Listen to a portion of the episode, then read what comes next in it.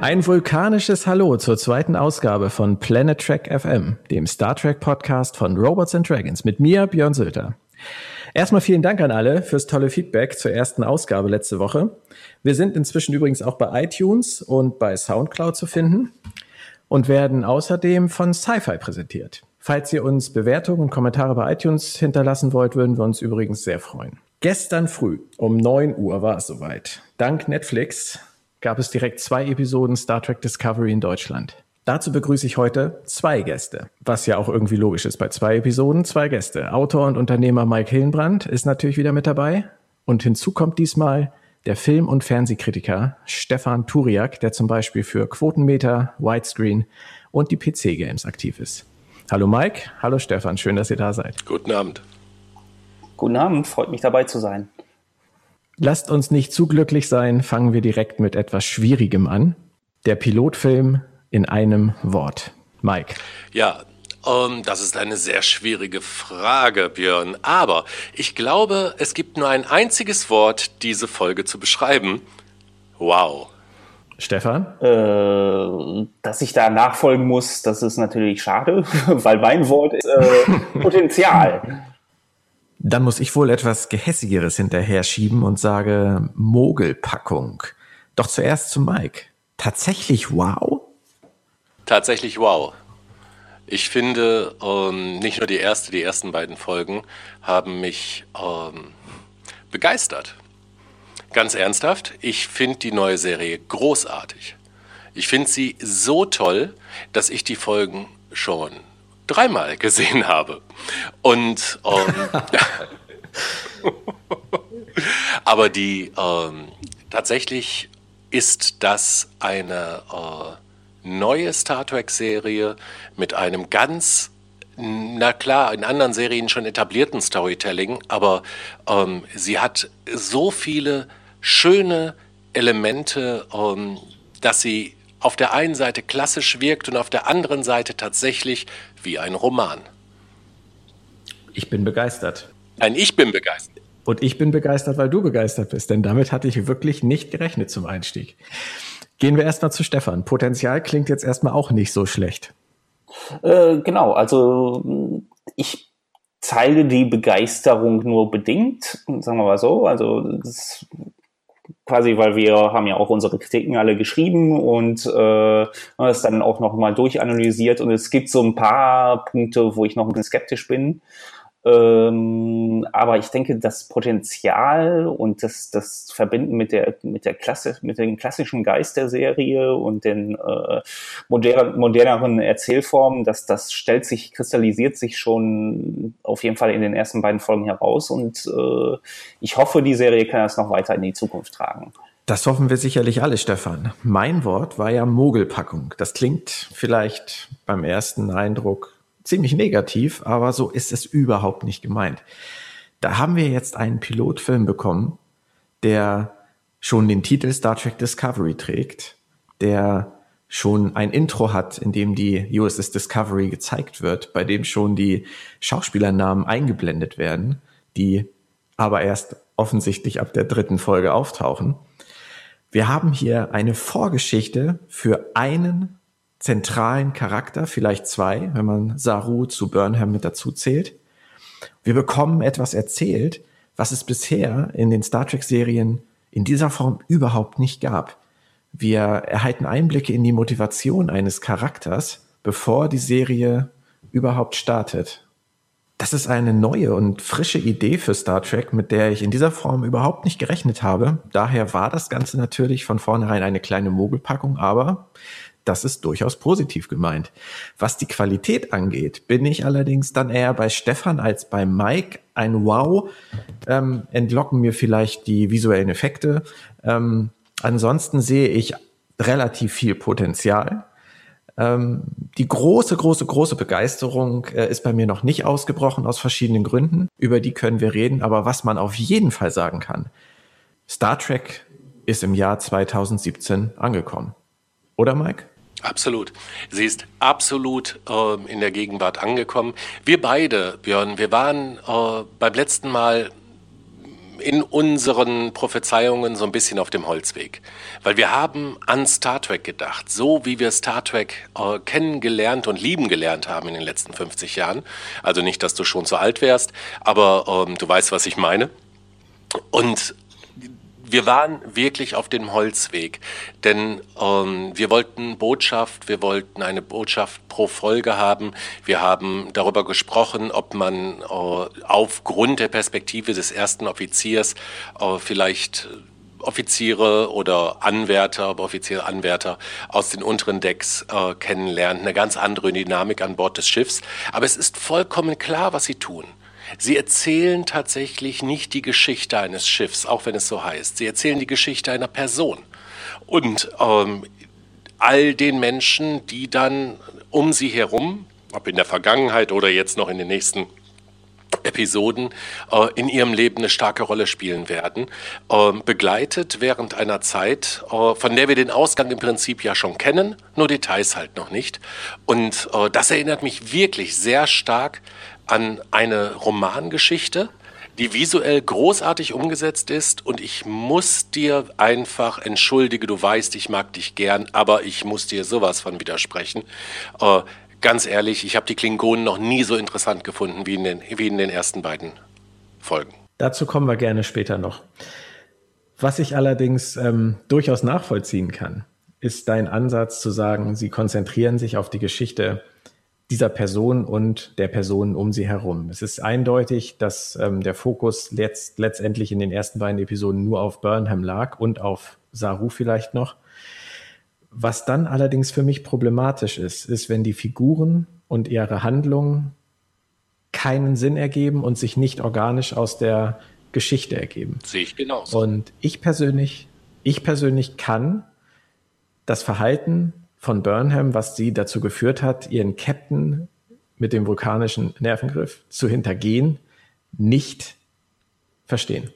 Das hat, es für, das hat für mich die Geschichte nicht hergeleitet. Für mich hat das schon ziemlich Sinn ergeben. Ich weiß nicht, ob man das irgendwie als Überreaktion bewerten kann, wie sie dann letztendlich gehandelt hat, aber ich denke schon, das wurde schon in den Rückblenden irgendwie klar gemacht, dass äh, sie ein schweres Kindheitstrauma davon getragen hat, von dem Angriff der Klingonen und da natürlich äh, irgendwie auch dann letztendlich anders reagiert als jetzt ein normaler Sternenoffizier, der jetzt nicht die, die äh, Erfahrungen als Kind gemacht hat, die sie gemacht hat. Also es ist ja auch irgendwo die Geschichte, ähm, also ihre Geschichte, dass, dass äh, sie von Vulkaniern aufgezogen wurde und dann natürlich auch in einer Weise aufgezogen wurde, die, ähm, sag ich mal, wo sie ihre Emotionen unterdrückt. Das hat man ja auch in einer Rückblende gesehen, aber dass jetzt vieles einfach wieder zum Vorschein kommt. Und ich denke, da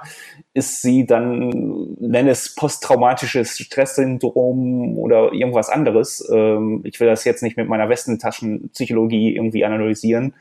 Aber ähm, das hat für mich schon Sinn ergeben, dass, dass äh, sie diesen Schritt dann gegangen ist letztendlich. Genau, also für die Westerntaschen Westentaschenpsychologie bin ich hier zuständig und äh, ich muss sagen, ähm, ich bin da voll beim Stefan. Ich glaube, dass die, äh, dass das aus der äh, Figur heraus sich klar entwickelt hat. Sie ist, äh, sie hat ein Traumata, äh, sie hat Traumata erlebt durch die Klingonen. Kenne deinen Feind. Sie hat sich äh, durch die vulkanische Erziehung sehr stark auch mit den Klingonen beschäftigt, weil die, wie wir wissen, Kontakt zu den Klingonen haben. Sie ist jemand, die für ihre Überzeugung sehr einsteht steht, die sehr viel Leidenschaft besitzt und für die dies der richtige Ausweg war. Sie vertraut Sarek, was Sarek erzählt hat, ähm, hat sie ähm, für sich, für diese Situation umgesetzt. Und als ihr Captain ihr nicht hören wollte, hat sie genau da, ihr nicht, auch nicht auf sie hören wollte, hat sie genau das gemacht, was sie später auch als Erklärung geliefert hat.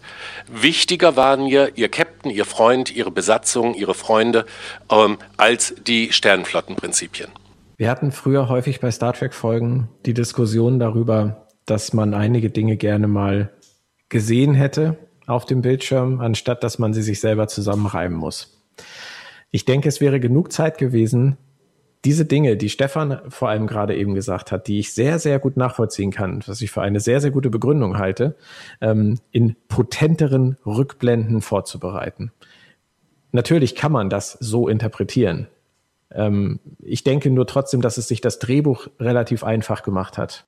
Hm, also da, wie ich, gut, das, das hängt dann vom individuellen Zuschauer irgendwie selbst ab, wie er das dann letztendlich auslegt oder ob er die Brücke von ihrer Vergangenheit in ihre Gegenwart dann psychologisch irgendwie schlagen kann. Also ich bin ja dann lieber, äh, ich, also ich habe ein Drehbuch lieber, das mir jetzt nicht unbedingt die Hand dabei hält und äh, jetzt jeden einzelnen Schritt durchgeht, warum jetzt irgendwie was passiert ist, sondern mir als Zuschauer dann selber irgendwie so, so ein bisschen den, den, die, die Aufgabe überlässt, dann auch diesen Sprung dann mitzugehen irgendwie. Also das, das äh, kann ich jetzt nicht so sehen, wie du es siehst.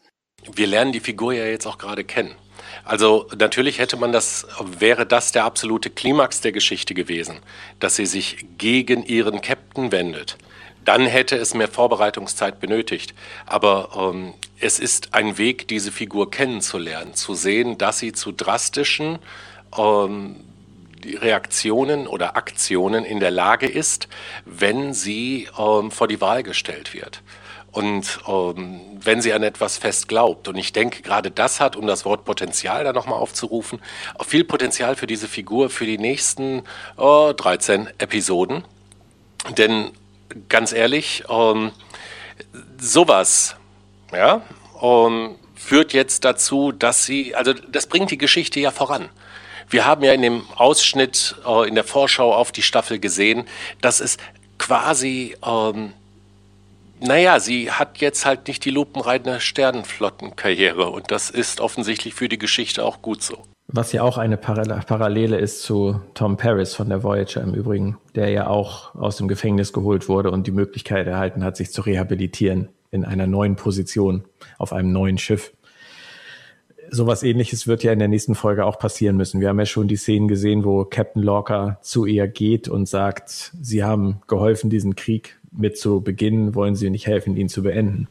Von daher ist diese lebenslange Haftstrafe, die sie bekommen hat, äh, und der Verlust ihres Ranges ja offensichtlich nicht von allzu langer Dauer, denn sie hat ja offensichtlich auf der Discovery wieder irgendeinen Rang, wahrscheinlich sogar den des ersten Offiziers. Ja, äh, aber man weiß ja auch nicht, wie viele da jetzt bei dem Angriff, wie viele Sternflottenoffiziere bei dem Angriff dann noch äh, dezimiert wurden, dass man jetzt irgendwie genau. den Personalmangel einfach hat. Okay, äh, schnappen wir uns die Dame, die schon eine gewisse Erfahrung hat. Was uns dann zu The Orville bringt, wo am Anfang dann ja der Captain sein Schiff bekommt, weil sie ah, ja. mehr Schiffe als qualifiziertes Personal Großartige haben. Serie. Wer klassische Star Trek sehen will, soll sich die Serie, ja, Serie angucken. Großartige Serie. okay, aber zurück zu Burnham. Was Burnham angeht, habt ihr es mir sehr schön erklärt, alle beide. Ähm, und ich kann auch damit meinen Frieden machen. Ich hätte es trotzdem mir anders gewünscht, weil mich ihre Geschichte nicht überzeugt hat, aber die, der Ausgangspunkt für die jetzt folgende Serie ist wahnsinnig spannend. Und ich denke, sie können eine unheimliche Dynamik daraus äh, kristallisieren, auch was den Captain angeht, diesen sehr militärischen Typ Captain und auch den Saru, der nun live mitbekommen hat, zu was Burnham fähig ist, der sicherlich diesen Verrat ihr auch immer wieder um die Ohren hauen wird in seiner ganz speziellen Art, wenn die beiden wieder zusammen auf der Brücke dienen ich denke, da haben sie wirklich sehr, sehr großes äh, Figurenpotenzial für die Zukunft und den Rest, die ersten zwei Folgen, muss dann halt jeder für sich so interpretieren, wie er es halt aufgenommen hat. Damit kann ich ganz gut leben. Aber kommen wir doch mal zu einer anderen Sache, Mike. Ja. Ich möchte dir gerne drei Zitate geben, mhm. wo du doch eben die Klingonen so gelobt hast. Ja. Die Föderation ist nicht mehr als ein Homo sapiens Club. Unser Volk braucht Raum wir kommen in Frieden und sie spotten diesem Frieden. Du hast es schon gesagt. Ja, ich dachte, das wäre jetzt schwierig und du würdest aus drei verschiedenen, aber nein, es ist alles Star Trek 6, ja.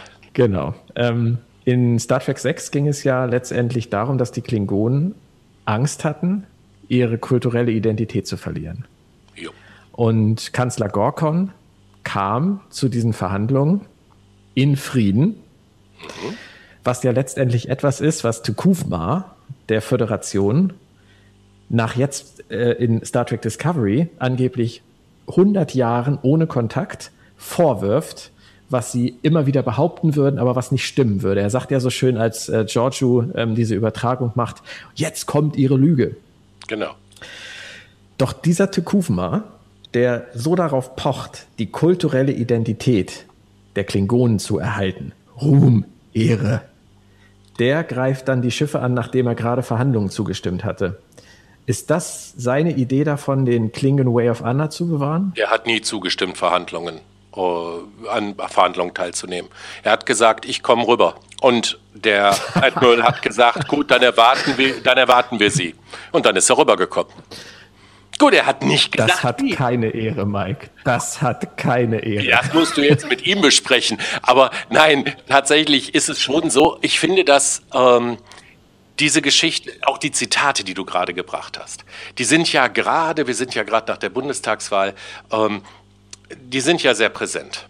Nicht nur in Deutschland, sondern überall. Identität, kulturelle Identität, Angst vor dem Verlust von Identität, von das, was man war, mal war, von dem, was man äh, gelernt hat, wie die Welt funktioniert, die ist allgegenwärtig. Von daher halte ich die Serie für enorm, für enorm aktuell und modern. Ähm, Tekufma hat ähm, ja, hier werden zwei Kulturen gegenübergestellt wir lernen, dass die Vulkanier sich den Respekt der äh, Klingonen erarbeitet haben, indem sie einfach immer als erstes geschossen haben nach diesem ersten Mal. Und daraufhin sind sie die einzigen offensichtlich in der Föderation, die Kontakt zu den Klingonen haben. Sie haben also eine Art von Frieden, naja, zumindest von Kommunikation mit den Klingonen äh, etablieren können, indem sie auf die Kultur der Klingonen eingegangen sind. Während ähm, der Captain, der ich bin nicht so gut in Namen, wie wir gerade im Vorgespräch schon festgehalten haben. Äh, wie heißt der erste Captain? Welcher jetzt? Du meinst Giorgio? Ja, von, uh, ja, höchstwahrscheinlich, Gesundheit. Ähm, sie, von der Shenzhou. Richtig, genau, von der. Sie hat Sie hat ja nun mehrfach auch gegenüber, also sie hat ja klar gesagt, ähm, wir schießen nicht zuerst. Wir sind die Friedensbringer. Unsere Kultur ist es, das hat sie so nicht gesagt, aber das hat sie in jeder ihrer Argumentation durchblicken lassen. Wir wollen miteinander sprechen, wir stehen auf Kommunikation etc. Und äh, das war der falsche Weg offensichtlich, um mit den Klingonen äh, einen Kontakt zu haben, denn man muss würdig sein, einen Kontakt mit den Klingonen aus ihrer Sicht haben zu dürfen. Und dieses Wir kommen in Frieden ist für die Klingonen offenbar speicheleckerisch, falsch, verlogen ähm, und schürt ihr Misstrauen. Stopp. Klar. Das ist aber nicht die Argumentation von Tekufma. Sondern? Tekufma hat gesagt, das sagen sie immer, aber es stimmt nicht. Hm, hat er, gesagt. er hat nicht gesagt, sie kommen in Frieden. Da, sowas will ich nicht. Mit solchen Leuten will ich nichts zu tun haben. Er hat, er hat behauptet, es sei eine letztendlich eine Lüge. Nein, hat er nicht. Der Föderation. Ich möchte den Stefan hier gar nicht ausklammern, aber das wird klar äh, kurz mal ein Showdown zwischen uns. Äh, denn er hat, er hat zwar gesagt, es, aber es ist eine Lüge. Aber er hat ja gleichzeitig auch weitergesprochen. Er hat uns ja auch verraten, was er dahinter sieht. Sie wollen, also dieser Homo sapiens Club, auch wenn er nicht in dieser Serie erwähnt wurde, der steckt offensichtlich ja dahinter. Wir kommen ähm, rüber, wir wollen reden und dann zwängen wir euch unsere Kultur auf. Und das ist kein Frieden für die Klingonen, weil ihre eigene Kultur, der Weg des Kriegers, geht ihnen über alles. Ich sehe da also keinen großen Widerspruch darin, weil ich glaube nicht, dass Tekufma ähm, der Sternenflotte bzw. der Föderation der Planeten tatsächlich eine bewusste Lüge unterstellt, nach dem Motto, oh, wir erschleichen euch uns euer Vertrauen und dann greifen wir euch aus dem Hinterhalt an, sondern ich glaube einfach, dass er es als eine andere Art der Kriegsführung betrachtet. Das müssen wir dann offen lassen. Oder man kann sagen, dass man mörderischen Disputen jetzt nicht unbedingt auf äh, Logik festnageln sollte. also ja, Blutwein und so, ich verstehe das schon. Das, das, ist es, Es ist schön, dass du das ansprichst, ähm, Stefan. Mike hat so schön gesagt, er fand die Klingonen, ich glaube, deine Worte waren, du fandest sie äh, lange nicht oder noch nie so spannend, so interessant wie in dieser Serie. Habe ich dich richtig zitiert? Ja, inhaltlich völlig richtig. Okay, Stefan, ähm, ich hatte ein wenig gehofft, dass sie die Klingonen zumindest eine Spur frisch erfinden, neu erfinden. Dass letztendlich jetzt aber dann doch Tekuvma jemand ist, der nur auf eine kriegerische Auseinandersetzung aus ist und auch jede Möglichkeit einer anderen Beilegung dieses Disputs ausschlägt. Wobei es ihm ja ursprünglich eigentlich nur darum ging, die Häuser zu einen. So habe ich ihn zumindest verstanden. Das habe ich so zumindest verstanden, dass das in seiner Logik der Weg ist, um diese Häuser zu einen. Also ne, die kriegerische Auseinandersetzung, der gemeinsame Feind, dem man sich äh, entgegenstellt. Also das, das. Äh das ist richtig, aber das ist letztendlich ja überhaupt, äh, das ist letztendlich genau das, was wir von den Klingonen erwarten würden. Es ist exakt die gleiche Figurenzeichnung, die wir von den Klingonen seit 50 Jahren kennen das ist letztendlich nur das, was mich dann verwundert, wenn man, wenn, wenn dann Mike, Mike, du kannst da gerne gleich auch noch was zu sagen, so ist es nicht, aber wenn Mike sagt, sie waren für ihn nie interessanter als jetzt in dieser Serie. Ähm, für mich sind es einfach leider exakt die gleichen Klingonen, die sie uns seit fünf Jahrzehnten vorsetzen. Naja, komm. Also, ich, Björn. Doch, absolut. Björn. Du hättest doch nun dich noch verwunderter gezeigt, wenn sie jetzt plötzlich Gänseblümchen pflückende, Gitarre spielende, ähm, keine Ahnung, ja, langlockige äh, Klingonen äh, Hippies gewesen wären. Ja, Hippies, Hippies. So sehr ich dieses Bild schätze, bitte keine Schwarz-Weiß-Malerei. Gut, dann machen wir, dann machen genau, wir das anders. Machen wir es ein bisschen diffiziler. Wir kennen die Kultur der Klingonen. Hätte man sich sehr stark von dieser Kultur abgewandt, dann hätte es einen Riesenaufschrei im Fandom gegeben.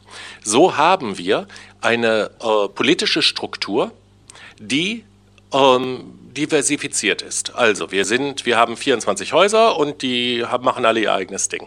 So, jetzt will er sie wieder vereinen, weil er hat eine Vision, Remain Klingen.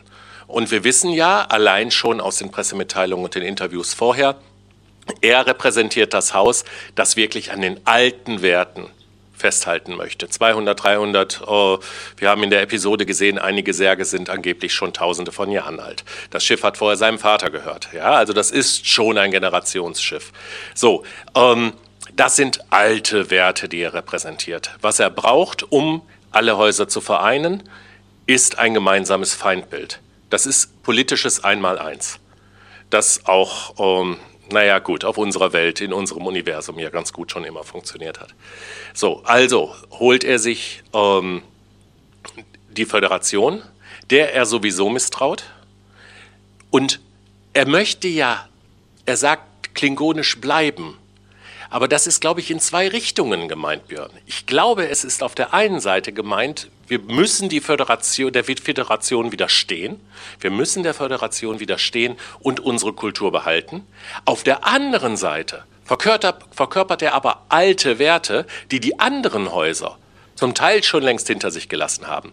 Und wenn er sagt, klingonisch bleiben, ist das genauso eine Kampfansage an die anderen Häuser.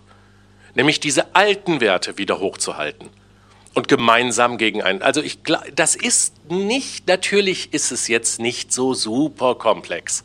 Aber es ist auch nicht so einfach, wie du es gerade dargestellt hast. Was fragen und eventuell auch was sagen. Nebenbei bemerken, eine äh, Klingonen-Hippie-Kommune fände ich äh, super interessant und auch witzig was ich fragen wollte, wie sieht denn die politische Situation aus? Ist äh, im Grunde, also es wird ja angedeutet, dass, dass diese sich nicht so ganz äh, gut riechen können, alle die 24 Häuser. Dafür fand ich es halt so ein bisschen, okay, ging mir das ein bisschen zu schnell, äh, von wegen hier, da ist unser Feind und wir vereinen uns jetzt alle mal gegen den eben mal kurz und alle stimmen, also das, da, da gab es mir zu wenig Diskussion, sagen wir mal so. Vielleicht ist das bei den Klingonen so, ähm, deswegen frage ich, wie ja. sieht diese politische Situation denn davor eigentlich so aus und wie lange sind die äh, schon zerstritten oder gehen die auseinander, die 24 Häuser? Also das ist mir so, das war mir ein bisschen zu schwammig. Das war eine, eine der Schwachpunkte, die ich da in diesen beiden Pilotfilmen einfach erkannt habe. Ähm, äh, dass es mir einfach zu schnell irgendwie ging, dass man sagt, okay, wir greifen jetzt an. Also das, das, da hatte ich ein Problem mit. Kann ich nachvollziehen. Jetzt ist es so, dass die Klingonen nicht äh, dafür bekannt sind, dass sie sich sehr lange an einem Verhandlungstisch aufhalten. Oder, ähm, naja, gut, der klingonische Hohe Rat irgendwann so 150, 200 Jahre später ähm, hat auch sich schon grau und dusselig äh, debattiert. Von daher, ja klar, ich kann dir, kann dir zustimmen, dass da, wenn da so große Unterschiede sind und dann haben die da ihre Hologramm-Session äh, und äh, einer sagt, dich mache ich fertig und die anderen sagen, jo, wir sind jetzt auf deiner Seite, stimmt schon. Das ging ein bisschen schnell. Wahrscheinlich werden wir da auch nicht wirklich zu einem Konsens kommen. Ähm, Müssen wir auch nicht. Ich glaube, ist noch lang. Nein, die Serie ist noch lang und ich setze eigentlich auch an dieser Stelle wieder sehr viel Hoffnung in die Zukunft. Ich bin nicht böse, wie ich vorhin schon erwähnt habe, dass Kuvma die ersten beiden Folgen nicht überlebt hat, weil ich äh, seiner Monologe bereits nach kurzer Zeit überdrüssig war. Ähm, es ist allerdings für mich nicht ganz nachzuvollziehen, wie man in, in diesen Klingonen tatsächlich etwas Neues erkennen kann. Aber vielleicht äh, habe ich da die Erleuchtung dann zu einem späteren Zeitpunkt. Was ich auf jeden Fall großartig finde, ist die Präsentation. Sowohl des Schiffes als auch grundsätzlich ähm, der Umsetzung. Ich finde, es ist ein bisschen viel äh, Maske. Man merkt, dass die alle extreme Probleme damit haben, gegen ihre Maske anzuspielen. Ähm, schlägt meiner Meinung nach auch sehr auf die Aussprache des Klingonischen nieder. Klingt für mich, wie auch eingangs schon gesagt, äußerst lallend und schwer im Gegensatz zu dem, was wir von den Klingonen kennen. Es ist ja eigentlich eine sehr dynamische Sprache immer gewesen, eine sehr schnelle Sprache. Das ist etwas, was mir nicht ganz so gut gefallen hat, aber das kann man vielleicht, da kann man sich vielleicht auch dran gewöhnen. Was ich ein bisschen schade fand, waren ähm, die Untertitel letztendlich. Eigentlich eine super Idee, aber ich finde, es hat eigentlich sogar eher von der tollen Optik äh, des Klingonenschiffes abgelenkt. Wie ging euch das? Ja, gut, aber das hast du ja überall, wo, dann Untertitel hast letztendlich, ne? Also da muss ich glaube, da kann man die, die, den Abstrich kann ich dann schon gerne machen. Also und äh, man kann es sich ja auch ein zweites Mal oder äh, ein drittes Mal, äh, wie Mike das, glaube ich, gemacht hat, äh, noch ansehen. Ja. Und äh, also da stehen ja alle Möglichkeiten offen. Also das, das sehe ich jetzt nicht so kritisch. Hätte ich vielleicht auch tun sollen. Also ich fand die ähm, Untertitel authentisch. Ich fand auch die Sprache, die sich so unterschieden hat, authentisch. Weil wenn man sich überlegt, wir reden hier von dem klingonischen Imperium. Wir haben in 80 Millionen Deutsche, die können den gleichen Satz alle nicht gleich sprechen. Ja, und ob du jetzt aus Bayern, aus Sachsen oder aus Hannover kommst, ähm, ist ja schon ein gewisser Unterschied. Ähm, zudem, die Monologe fand ich inhaltlich durchaus auch ähm, also charakterbeschreibend. Ich finde, die haben alle Charaktere, nicht nur die Klingonen, in, den erst, in der ersten Episode sehr schnell, sehr gut charakterisiert. Die sind sehr schnell gut rübergekommen, ohne zu lächerlich zu sein, wenn man von dem Wissenschaftsoffizier absieht. Ähm, aber du sprachst von dem Visuellen. Ich fand, das war im wahrsten Sinne des Wortes ganz kleines Kino. Sie haben viele Details in der Serie, die kennen wir aus der Kelvin-Zeitlinie, aus den Kinofilmen. Um, sei es ein Komoffizier, der irgendwas an den Ohren trägt, diese, äh, diese Brick, diese Gefängniszelle, in der Michael äh, sitzt. Sie haben ähm, nicht den Fehler gemacht, wie man früher bei 4 zu 3 Fernsehen äh, machen musste, dass man zu viele ähm, Nahaufnahmen hatte, sondern es ist unheimlich schön äh, zu sehen, wenn man das große, weite All sieht und dieser kleine Fleck hinten rechts, um den geht es eigentlich, von dem aus startet dann etwas. Ähm, das war ähm, leinwandmäßig gedreht und hat mich äh, zusätzlich zu den Charakteren und der Geschichte tatsächlich begeistert. Und ich muss dazu auch sagen, dass ähm, es mich überhaupt nicht gestört hat, dass die visuelle Umsetzung so starke Anleihen an die Reboot-Filme hat. Und hatte sie. Ne? Hatte sie auf jeden Fall. Ich habe das ja auch äh, in, meiner, in meiner Rezension erwähnt und habe daraufhin böse, böse Zuschriften bekommen. Die Zuschriften habe ich gelesen, deshalb habe ich die Rezension nicht gelesen. dass ich darauf herumreiten würde, ähm, ob das jetzt nun im Prime-Universum oder im JJ-Universum spielt.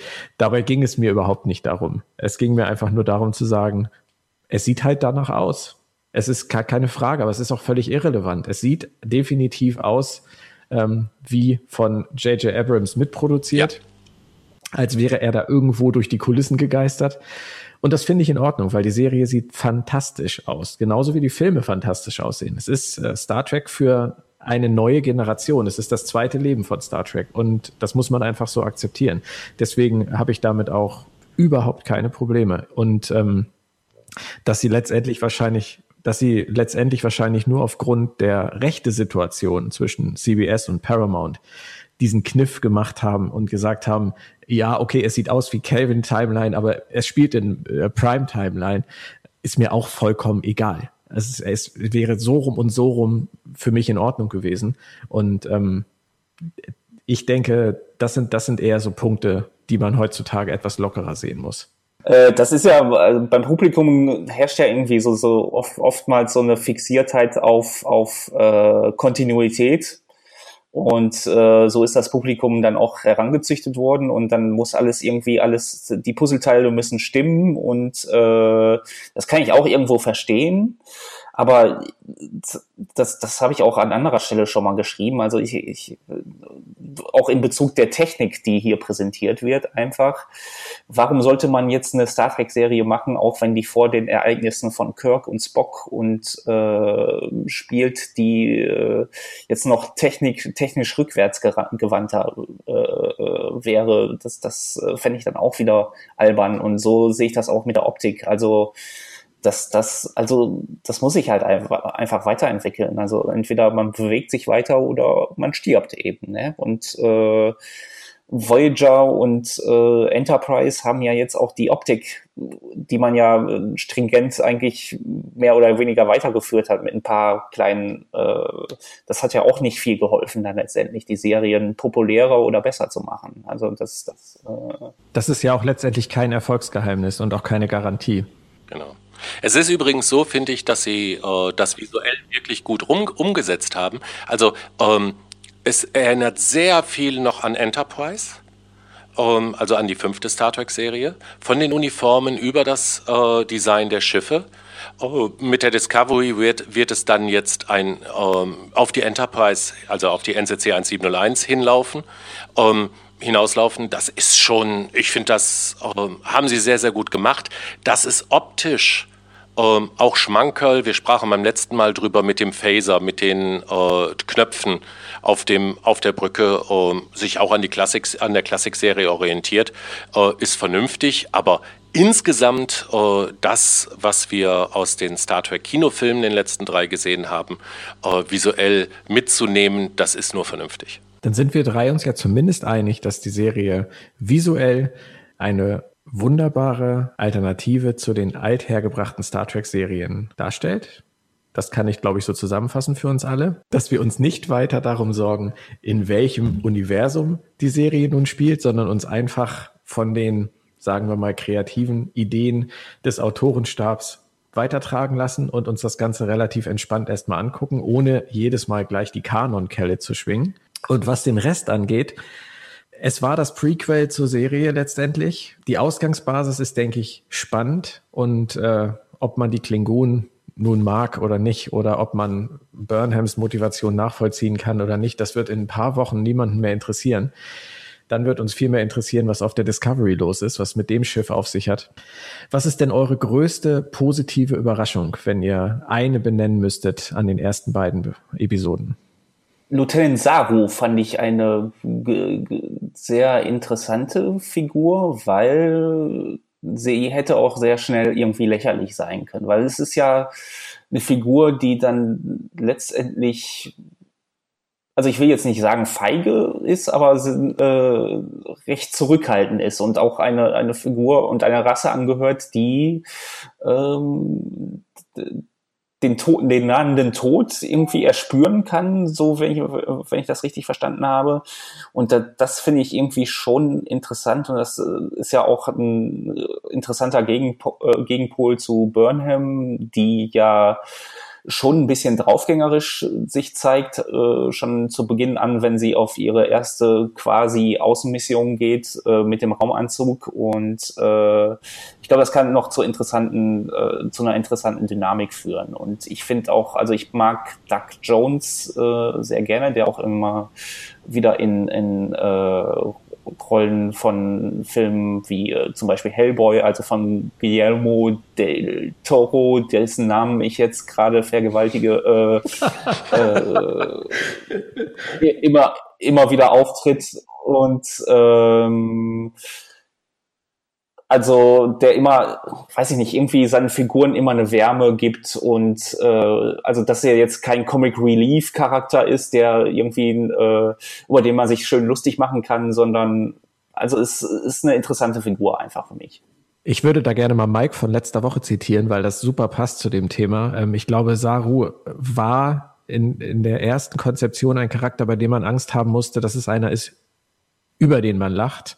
Äh, letztendlich im Fernsehen jetzt bei den beiden Episoden hat man gesehen, es ist ein Charakter, mit dem man lachen kann. Ich hoffe, auch das habe ich richtig zitiert von letzter Woche, Mike.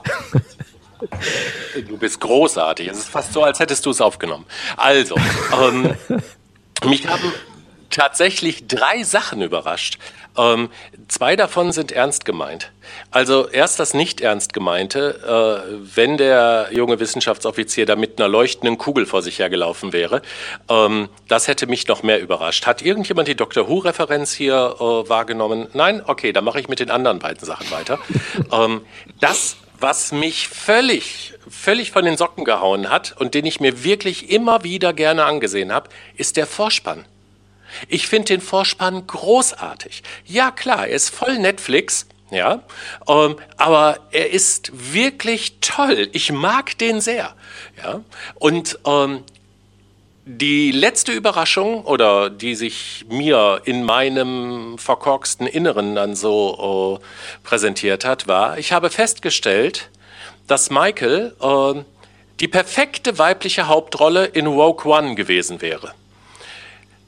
Weil ihr hätte ich auch alles abgenommen, was ich der Hauptperson in diesem Star Wars, in dieser Star Wars Geschichte nicht abgenommen. Falsches Universum, ne? Okay. Also ich fand den Vorspann toll. Und du, Stefan? Mochtest du den Vorspann? Achso, den, den Vorspann. Den Vorspann mochte ich eigentlich sehr gerne. Also, wie, du hattest mir ja den Link schon mal irgendwie privat geschickt und da dachte ich, okay, ich muss das irgendwie in den Kontext der Serie einordnen, obwohl das jetzt natürlich nicht direkt zusammen, zusammenhängt, aber ich glaube, das, das passt schon und das, das äh, wird mir auch, glaube ich, in, in Zukunft noch mehr ans Herz, Herz wachsen. Meine größte positive Überraschung ähm, waren die ersten fünf Minuten, nachdem alle wieder zusammen auf der Shenzhou waren. Und zwar diese Dynamik, die sich äh, entwickelt hat zwischen Burnham, Saru und äh, Giorgio. Dieses Geplänkel, das mich wahnsinnig an die Classic-Serie erinnert hat. Das kam für mich völlig aus dem Nichts. Ich war nicht darauf vorbereitet, dass äh, sie es schaffen, innerhalb der ersten Minuten drei Charaktere zu präsentieren, die so locker, angenehm miteinander umgehen, dass es einfach Spaß macht, ihnen zuzugucken. Und ich war wirklich traurig, dass äh, nach diesen fünf Minuten ähm, der restliche Tonfall der, der Episoden dann so düster war und das nicht mehr wieder zurückgekommen ist. Aber ich glaube ganz, ganz stark, dass das äh, ab nächster Woche mit ähm, Stamets und ähm, auch mit Tilly, die ja dann auch zur Crew von der Discovery gehören werden, dass das äh, eine Gruppe sein wird, die auch viel Spaß haben wird. Und das macht mir wahnsinnig viel Hoffnung, weil ähm, der Humor für mich einfach mit dabei sein muss. Das ist meine größte positive Überraschung. Ich glaube, der Humor gehörte hier zum Drama. Denn äh, diese Figuren haben sieben Jahre wie man in der Rückblende gesehen hat, sieben Jahre gemeinsam auf der Brücke gearbeitet auf diesem Schiff. Und die kennen sich.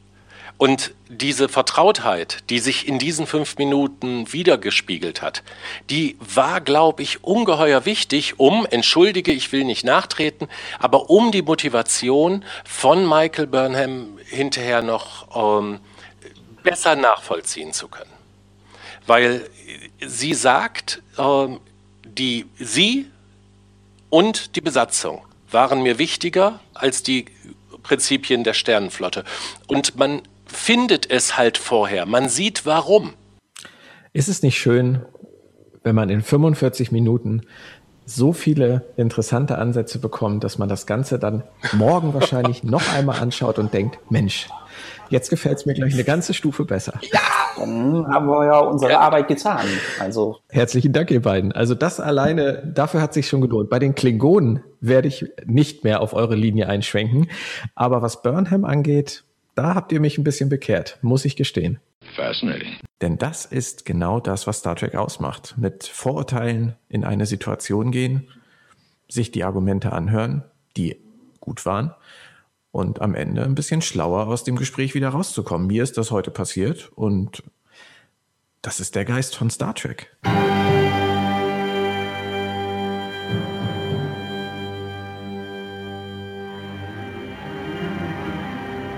Nächste Woche heißt es Context is for Kings. Und wenn man das glauben darf, was die Produzenten in diversen Interviews gesagt haben, ist das eine Art zweiter Pilotfilm mit der Discovery, mit den richtigen Crewmitgliedern und natürlich wieder mit Burnham und Saru. Vielleicht auch noch mit anderen bekannten Gesichtern aus den ersten beiden Episoden. Und ihr werdet dann natürlich auch wieder diesen Podcast bekommen bei Robots and Dragons, bei iTunes, auf Soundcloud und präsentiert von Sci-Fi. Immer gerne bewerten bei iTunes und Kommentare hinterlassen. Auch gerne bei uns bei Facebook. Und dann sehen wir uns in einer Woche wieder. Ihr beiden, ich danke euch. Es hat mir sehr viel Spaß gemacht und ich hoffe, dass wir das in dieser Runde irgendwann in den nächsten Wochen nochmal wieder zustande bekommen. Das wäre sehr schön, ja. Dann einen schönen Abend. Passt auf euch auf. Tschüss, ihr beiden. und tschüss. Tschüss.